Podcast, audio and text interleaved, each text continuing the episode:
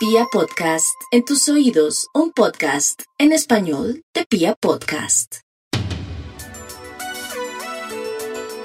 Me encanta saludarles aquí el doctor Méndez y yo eh, siempre feliz de presentarles grandes amigos. A mí me encanta traer a este escenario y sobre todo al mundo del podcast a, grandes personalidades. Bueno, a grandes personalidades que se destacan ya sea porque tienen eh, son muy mediáticos o por el contrario, que son grandes personalidades pero que no tienen la misma difusión. Pero eso no quiere decir que no sean personas destacadas o notables. Hoy quiero presentarles a este escenario, el podcast es maravilloso porque aquí uno se puede charlar, se puede charlar y no, y no tiene tantos problemas de corte de tiempo. Y hoy quiero presentarles a una persona quien conocí hace poco y la vida tiene, siempre tiene eh, sus propósitos y yo creo que definitivamente nada es casual. Ha llegado a mis manos un libro, que no es el único libro de este gran invitado, y llega en un momento en el cual estoy terminando de entender cosas de mi vida que termino de eh, como de comprender y como de reafirmar cuando leo este libro. Este texto se llama Ganar o Ganar, no hay opción, pero lo escribe un colombiano que nos tiene una historia impresionante. Él es Jesús Oviedo Pérez y se los voy a presentar con mucho cariño el día de hoy. Así que, don querido, es que yo le digo don Jesús, pero mi querido Jesús, es eh, un gusto y una gran admiración tener a personalidades como usted, amigos colombianos de carne y hueso, de aquellos, eh, cuando digo carne y hueso, quiero decir de esas personas que en la vida, como todos, nos equivocamos, tenemos tropiezos, pero tenemos diferentes opciones, sentarnos a llorar, eh, congelarnos o seguir adelante. Y Jesús es esa muestra de cómo seguir adelante en medio de las dificultades que se nos pueden presentar en la vida, que a la final es la vida de todos. Son las cosas que nos pasan a todos. Jesús, mi respeto y qué maravilla tenerlo por acá. Carlos, empresario colombiano, bienvenido. Carlos, muchas gracias por esta invitación. Eh, qué bueno que podamos charlar sobre la vida. Sí. Porque eso es lo que yo hago, hablar de la vida. qué maravilla. Mira, eh, Jesús es empresario, es un empresario colombiano que arrancó de la nada. Eh, hoy tiene un conglomerado de empresas. Eh, esta mañana estaba mirando en internet y ahí publican hasta las cifras que mueven las, las empresas de Jesús Oviedo. Y bueno, tiene un gran desempeño en el mundo empresarial y hoy lo mira uno y uno dice, uy, qué cantidad de cosas que ha desarrollado, qué facilidad para crear los negocios y para desarrollar los negocios. Y uno mira estas historias y a veces uno cree que son historias eh, del otro mundo. Bueno, en realidad son personas que tienen unas capacidades particulares, pero yo quiero llevar esto un poco a la vida real, a lo que nos pasa a todos, todos los días. Y hoy Jesús Oviedo Pérez es uno de los grandes empresarios de nuestro país y bueno, por supuesto Latinoamérica, pero también es un ser, una persona que arrancó de la nada. Eh, teniendo las mismas opciones que tenemos absolutamente todos, teniendo las mismas oportunidades. Así que, eh, eh, don Jesús, bueno, Jesús que no le puedo dejar de decir, don Jesús, un día arranca, arranca en la vida y arranca con un trabajo muy normal, con un trabajo sencillo en una empresa sencilla y luego se convierte en gerente y socio y luego pues hoy en día tenemos una historia impresionante de un gran empresario. ¿Cómo es esta, cómo es este arrancar? ¿Cómo es salir de la nada? Eh, yo comencé eh, a trabajar a los 14 años eh, en Rivera, Huila, mm, donde yo nací. Y me fui para Neiva a estudiar el colegio salesiano porque yo quería estudiar en un colegio y en mi casa no había medios para poder pagarme el colegio, tenía que estudiar en un colegio público y yo quería estudiar más con los padres salesianos. Y comencé, bueno, ¿y yo, cómo hago para pagar la pensión? Entonces fui un del padre Escobar y le dije que si me dejaba vender mamoncillos en las horas de recreo, que yo le pagaba con eso la pensión mensual. Y él me dejó vender mamoncillos y comprar las cosechas, vendía los mamoncillos y con eso pagaba la pensión. Pero me faltaba dinero para mis cosas personales. Pero además sin pena, es decir, no, no, nada. ya había superado un obstáculo inicial que tenemos muchos y es que nos da pena. Yo que me voy a ir al colegio a vender mamoncillos. Exactamente. Y Y el domingo, pues me faltaba dinero para pagar, para comprar la comida y otras cosas. Y boxeaba El Espectador, el periódico El Espectador, en el, en el atrio del templo de la ciudad de Neiva. Los domingos. Los domingos. Me vendía 300, 400 periódicos. Y, caray. Y eh, buscaba la, la noticia más impactante. Sí. Y la boxeaba, la cantaba. Hijo de y yo vendía más periódicos que Optimio Polanía, Sí. que él eh, vendía el tiempo.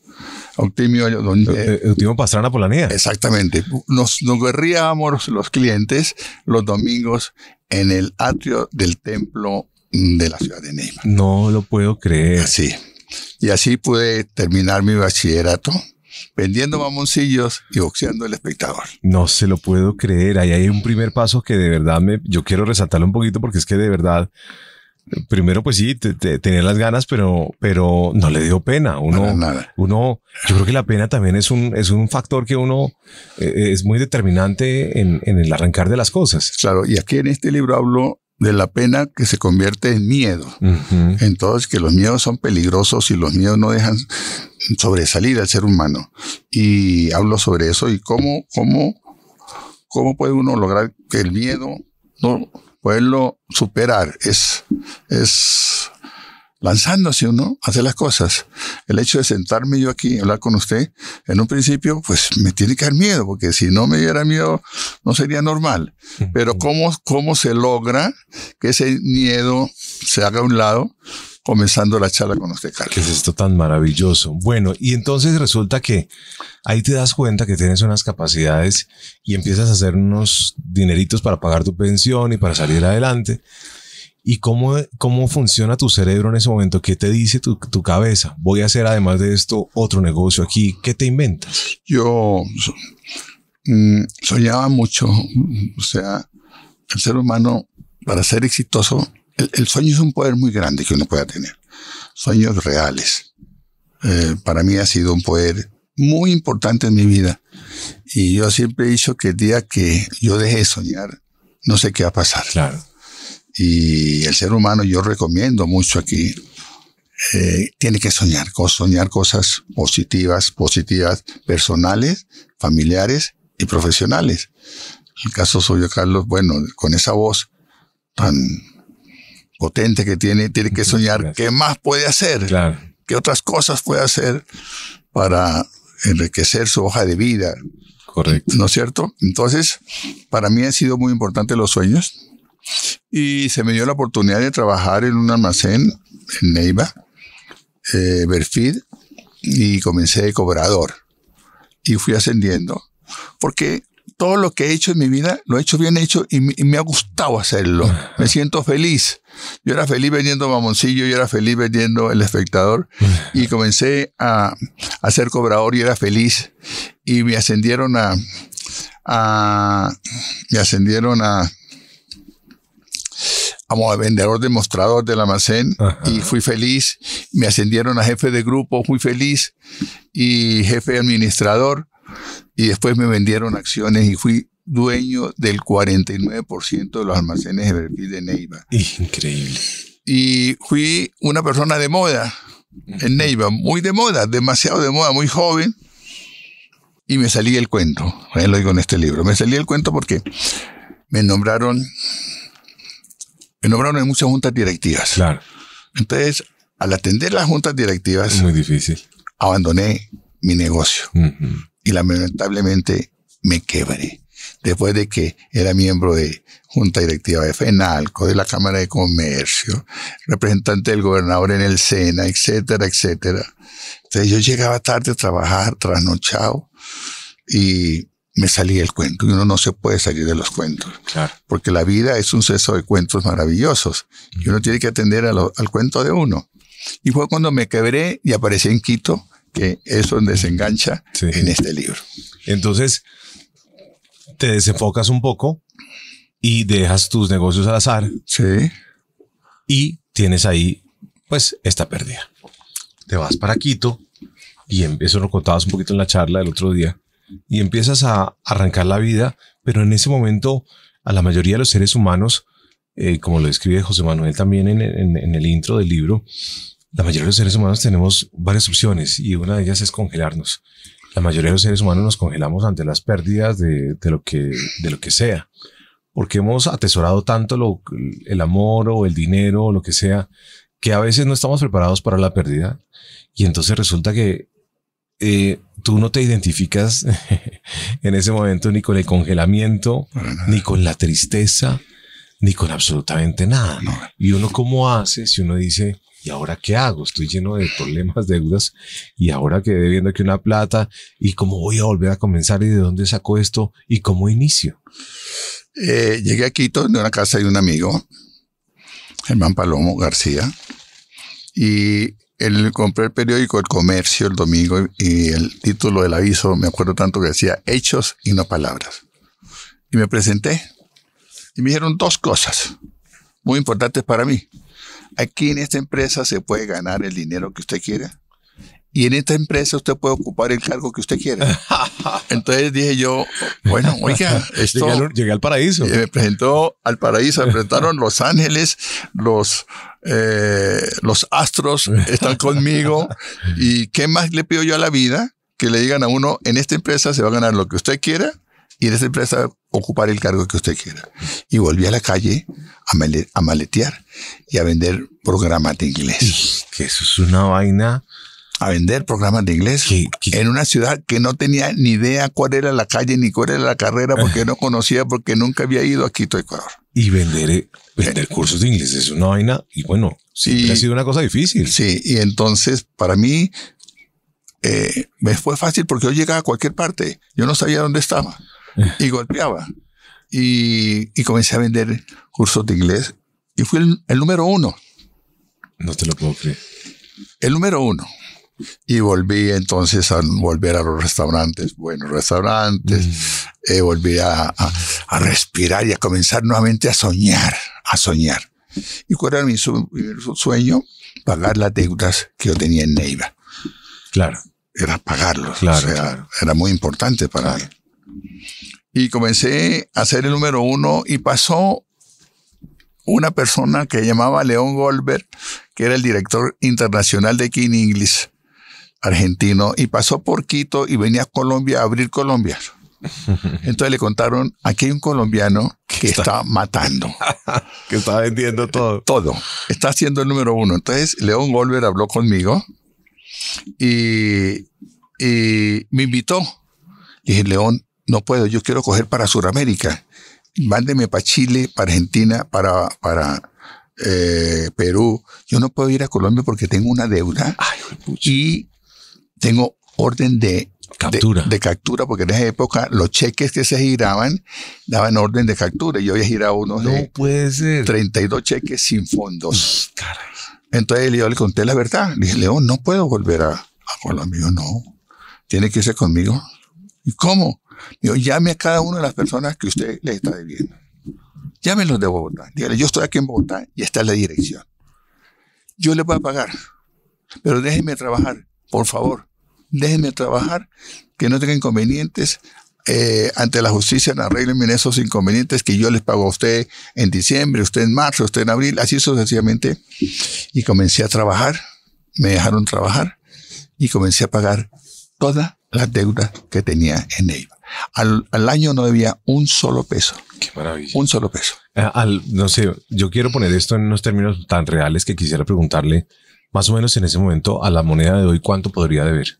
Eh, unos, en ese momento yo, yo creo que puede haber unos 500 millones de pesos. Bastante dinero.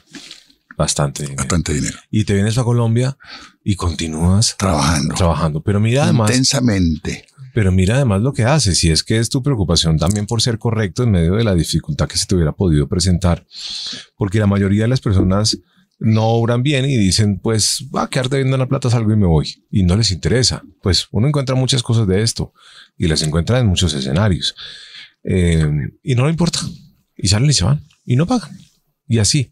Y tú tenías la responsabilidad y sentías, te sentías responsable y te, te sentías con un compromiso de venir a cancelar todas esas deudas. Y, mis hijos que lo viajaban en Neiva. Claro. Entonces, mandarles para la educación, para el colegio, para todas esas cosas.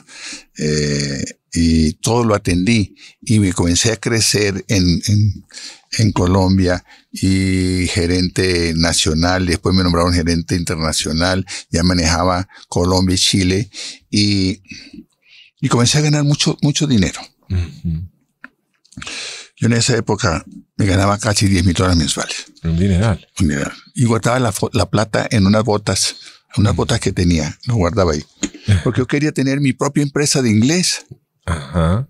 Entonces, compré unos derechos, fui a Argentina y compré unos derechos de un programa que se llamaba eh, eh, International System, que era inglés durmiendo. Ah, sí, de la Inopedia. La Inopedia, exactamente. Ese fue, fue mi, mi primer programa mío ya, de las empresas mías. Fui a Buenos Aires y compré los derechos por 100 mil dólares. Pagué 50 mil y me fiaron otros 100 mil. y comencé con la empresa y arranqué el 2 de noviembre de 1982. El 2 de noviembre, o sea, de este mes, cumplimos 41 años. Y comencé a crecer y abrí Colombia, abrí Perú, abrí Ecuador, abrí Venezuela, abrí Bolivia, fui a México, abrí Chile, bueno, abrí todo, todo, todo y, y comencé a crecer mucho. Y ese, ese, ese, ese éxito económico me dio, comencé entonces a invertir en Neiva. Y le dije a un amigo mío que mirara comprar las acciones de una fábrica de chocolates que se llama Tolimax. Uh -huh. Y comenzó a comprarme acciones y cuando tenía el 60% de, la, de las acciones fui a Neiva y amplié la planta. Hoy día es una planta que está exportando el licor de cacao. Uh -huh.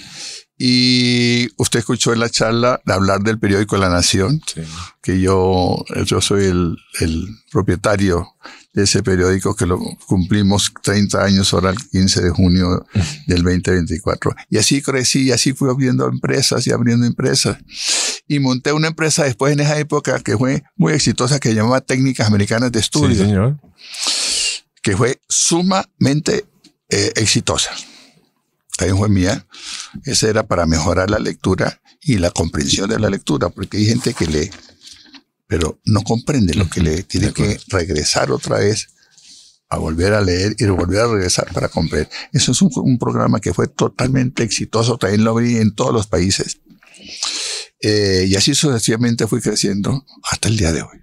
Mira, yo puedo empezar a anotar algunas cosas acá y yo a veces lanzo puntos de vista, podría estar en, no en lo cierto y a veces uno podría ser atrevido en, en afirmar cosas, Jesús. Pero yo denoto al, algunas cosas particulares en tu forma de ser. Una de ellas en, en un tema psicológico y en la actitud. Y es que lo primero que yo voy denotando es que es una persona que siempre vio las cosas con mucha felicidad, es decir, como sin importar en lo que estuvieras, estabas feliz. Digamos que yo entiendo que hay unos componentes químicos en el cerebro de todos y varían de una, de una persona a otra. No todos tenemos los mismos niveles de eh, serotonina y bueno, una serie de cosas de, de, de, de, sustancias que están en el cerebro. Pero eh, por ese lado yo denoto que tienes una actitud muy, muy, muy feliz, muy bonita y como una actitud que a la final es muy positiva. Y por el otro lado, yo quisiera preguntarte qué es lo que tú crees que te hace diferente o qué, qué crees que lo que te hace hábil a la hora de hacer negocios.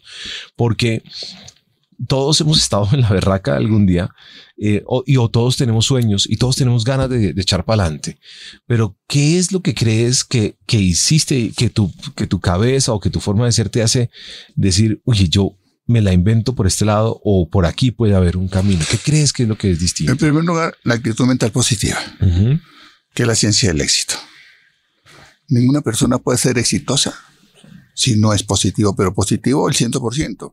Correcto. O sea, yo no puedo ser positivo a 9 sobre 10, Ajá. ni 8 sobre 10. Tiene Ajá. que ser 10 sobre 10, porque es de la única manera que uno puede tener amortiguadores uh -huh. para sortear los inconvenientes diarios de la vida. Sí. Porque todos los días tenemos todos inconvenientes, claro. personales, familiares o, o profesionales. ¿Cómo resuelve usted los problemas? Con la actitud mental uh -huh. positiva. El problema puede ser más grande que este edificio, pero si su actitud es fortalecida, no ve así de pequeño. Mm. Lo contrario, el problema puede ser así de pequeño, pero si su actitud no es buena, va a haber así de grande como este edificio y pues no lo va a poder resolver. Eso es fundamental. Segundo, la gente. La gente para mí ha sido definitivo. Involucrar a la gente en mis sueños. Involucrarla. O sea, vamos a hacer esto porque sin la gente es imposible.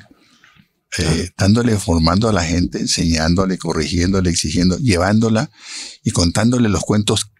Este cuento, yo quiero que usted me ayude a sacarlo adelante y yo quiero que usted sea participe en el éxito de este, de este, de este cuento y los involucro en el cuento. Que sean, participen en, en acciones, en premios, en bonificaciones, en ascensos. ¿Se me entiende? A base de motivación. Eh, entonces son dos cosas fundamentales. La gente para mí ha sido un poder muy grande. Yo tengo gente que lleva 41 años trabajando conmigo.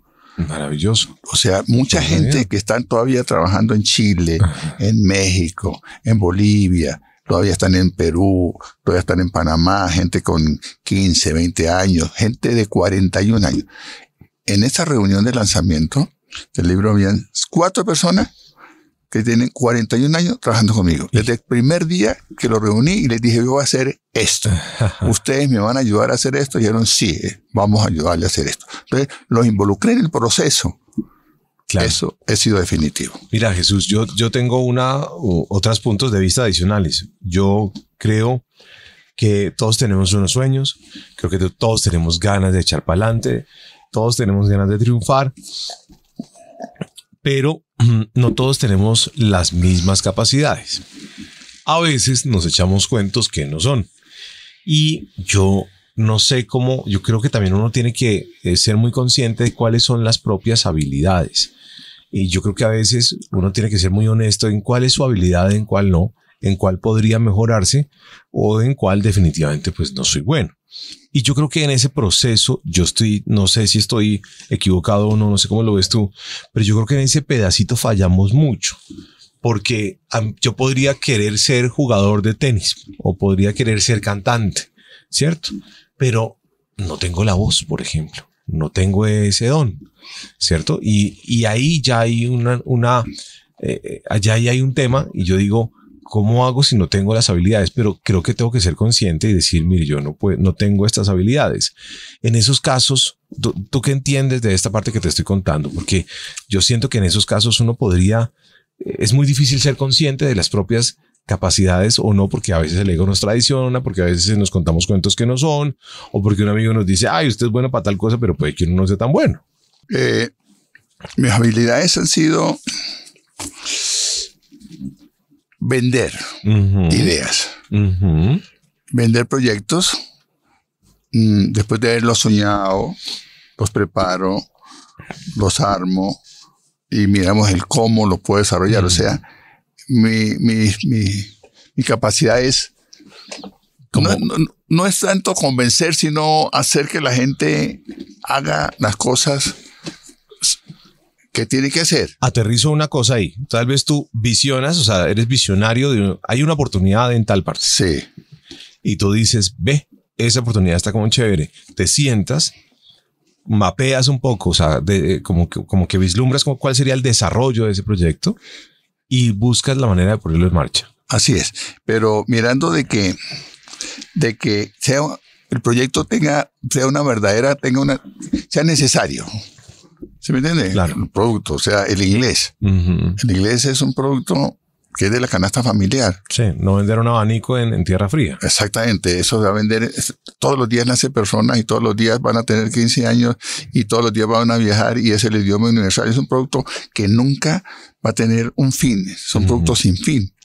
La lectura, eh, bueno, todo lo que he tratado de, de hacer, me he fijado de que tenga mercado, que no llegue un momento que diga, mire, esto ya no, no va.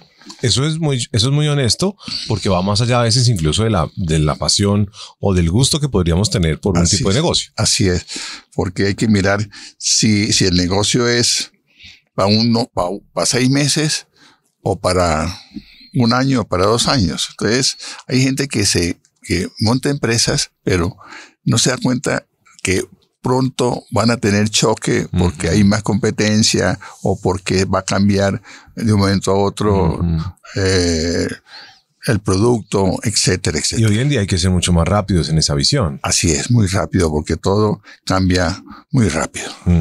Yo leía también en este libro una cosa y era que también decías que había, eh, no sé si era ya en el texto tuyo o en el prólogo de José Manuel, que había una combinación entre la creatividad y el método. Sí. Eh, es lo que estamos hablando. Un exactamente. Eh, la creatividad es muy importante.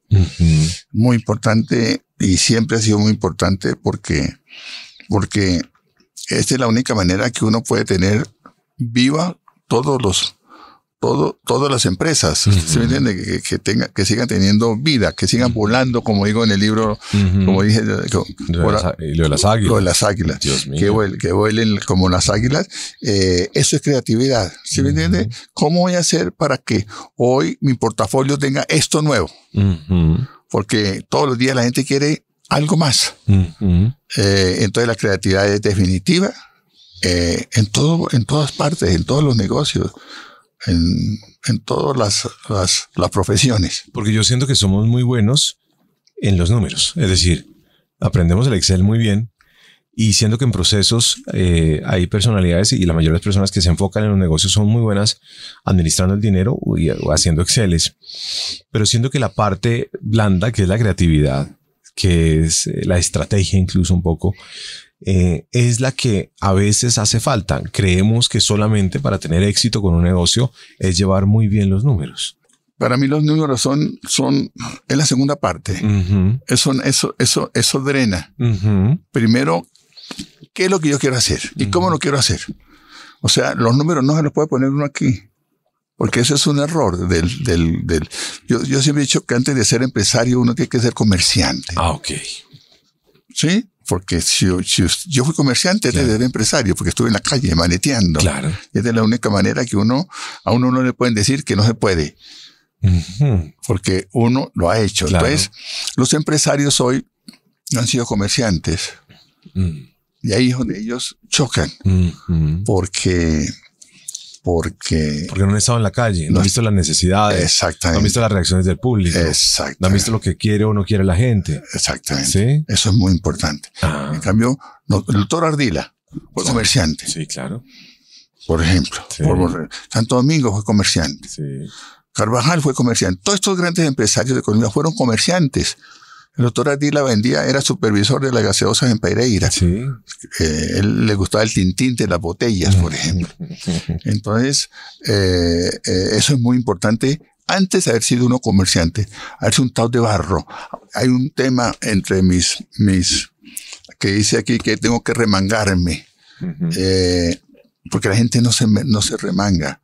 ¿Se me entiende? Quiere estar sentado en un escritorio con un computador, pero no tienen la camiseta puesta, pero no la transpiran. Y una cosa es que yo tenga la camiseta puesta y otra cosa es que la transpire. Cuando yo la transpiro es porque estoy haciendo las cosas bien hechas. Hoy hay, hoy hay una serie de, yo veo que los, las personas jóvenes, incluso a los 22, 23 años, han hecho dos carreras. Eh, veo que muchos de ellos llegan muy rápidamente a cargos gerenciales.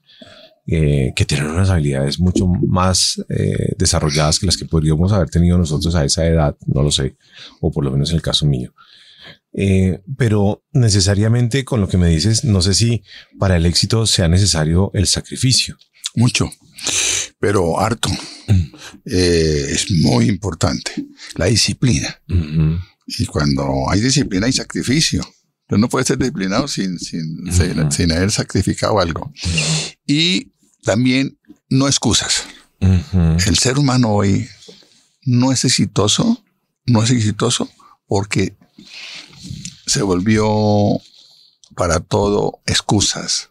No se puede, está lloviendo, el gobierno, eh, el agua, la situación, viene Navidad, que Semana Santa, que el puente. Eso, eso, eso, ¿cómo, cómo perjudica el desarrollo del ser humano, las excusas. Eso yo creo que un enemigo grande para uno ser exitoso son las excusas.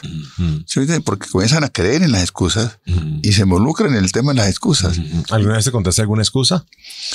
Eh, no, yo, que yo... O, andabas por ahí, te rondaba alguna excusa a, ti o, definitivamente no le parabas? Nunca no le paraste Nunca le he parado por la excusa. Yo siempre he dicho, porque ¿sabe qué, Carlos? El éxito depende de uno. El éxito de Jesús Oviedo depende de Jesús Oviedo. El éxito de Carlos depende de Carlos, de nadie más. Claro. ¿Sí me entiende? Yo le puedo decir, mire, este ha sido el éxito, Carlos. Eh, trate de, de usted eh, ejecutar cosas de este libro, pero si usted no las ejecuta, por mucho que yo le diga que usted le va a ir bien, pues no pasa nada. El éxito de cada ser humano depende de cada ser humano. O sea, si usted quiere ser el número uno, tiene que hacer cosas para ser el número uno. Ahí viene el sacrificio, ahí viene la disciplina. Lo que pasa es que la gente quiere ser el número uno, pero hacen todo y actúan para ser el número 18 o el número 20 o el número 22. ¿Sí me entiende? Claro. No hacen nada por hacer el número uno. Y es muy importante el sacrificio. El sacrificio. Mira, yo, de, me, escúchame si yo de pronto no me detengo tanto a a, inmiscuirme en esa historia tan bonita. Hicimos una reseña de, la historia de Jesús eh, y cómo él, después de, tener ya cierto reconocimiento y éxito y después de no tener nada y después de volver a seguir adelante, que es una historia muy bonita y que además merece muchos capítulos, pues eh, quise hacerla como una introducción para tener el contexto y los argumentos sobre los cuales charlar y mostrar un poquito quién es Jesús Oviedo. Pero yo he querido centrarme un poquito más en esto que acabamos de hablar, que es la realidad. Porque es que también hay mucho charlatán hoy en día que yo creo que sí es muy importante hablar del éxito, es muy importante hablar de los sueños, es muy importante hablar de lo que queremos. Yo creo que hoy en día la gente está más decidida a, contar eh, o a manifestar en realidad qué es lo que quiere o qué es lo que no quiere. Pero creo que nos faltan métodos o herramientas reales, reales, para eh, dar este tipo de charlas, para hablar del éxito. Hay quienes hablan del éxito de manera muy utópica, que es a veces como historias que uno difícilmente puede alcanzar. Hay quienes hablan del éxito, quienes no han tenido éxito. ¿cierto? Y hay quienes hablan del éxito por hablar del éxito. Entonces, eh, me parece que yo he hecho este ejercicio con, con Jesús Oviedo Pérez el día de hoy de hablar desde lo real, de cómo, son los, cómo, son los, cómo somos los seres humanos y cómo se nos dan las cosas en la vida real y qué podríamos hacer cuando tenemos, nos enfrentamos a una situación determinada. Y por eso he querido detenerme un poquito y hablar como de ese proceso puntual con Jesús Oviedo Pérez, a propósito de este libro que se llama Ganar o Ganar, no hay opción. Que no hay opción. No hay opción. Que como les decimos, no es el único texto de Jesús Oviedo Pérez, pero que, pues, em, pues hoy lo, hoy lo citamos. Otra invitación para que nuestros amigos podcasters y eh, quienes escuchan estos podcasts, pues hombre, déjenos un poco más eh, de invitación para tener este libro en nuestra mano, Jesús. Eh, los invito a que compren el libro Ganar o Ganar No hay opción. Este es mis recomendaciones de mis 60 años de trabajo. O sea, es una realidad, son, son historias reales y mis recomendaciones reales para que la gente les sirva para que se encaminen a que sean personas exitosas, personas de moda, personas que les vaya bien, que progresen, que, que vivan felices, que le aporten cosas buenas a la vida, que sean generosos con la vida. La vida es maravillosa. Poderse levantar uno a las 5 de la mañana es algo espectacular. Lo que pasa es que la gente hace cosas para que la vida no sea maravillosa y se enredan, la mente se enreda con cosas que no tienen por qué decir, pensar o hacer. Maravilloso. Jesús, agradezco mucho estos minutos y lo espero por acá. Siempre su casa, bienvenido, porque yo creo que eh, la verdad es que esta sería la primera charla de muchas que yo quisiera tener con Jesús Oviedo Pérez, un hombre que nos viene a hablar del éxito desde lo real, desde, desde ganar, desde tener dificultades, desde tenerlo todo y no tenerlo nada. Muchísimas gracias por estar con nosotros. Carlos, muchas gracias por la invitación y para mí es un placer poder charlar como hemos charlado el día de hoy. Maravilloso. Muchas gracias. A usted.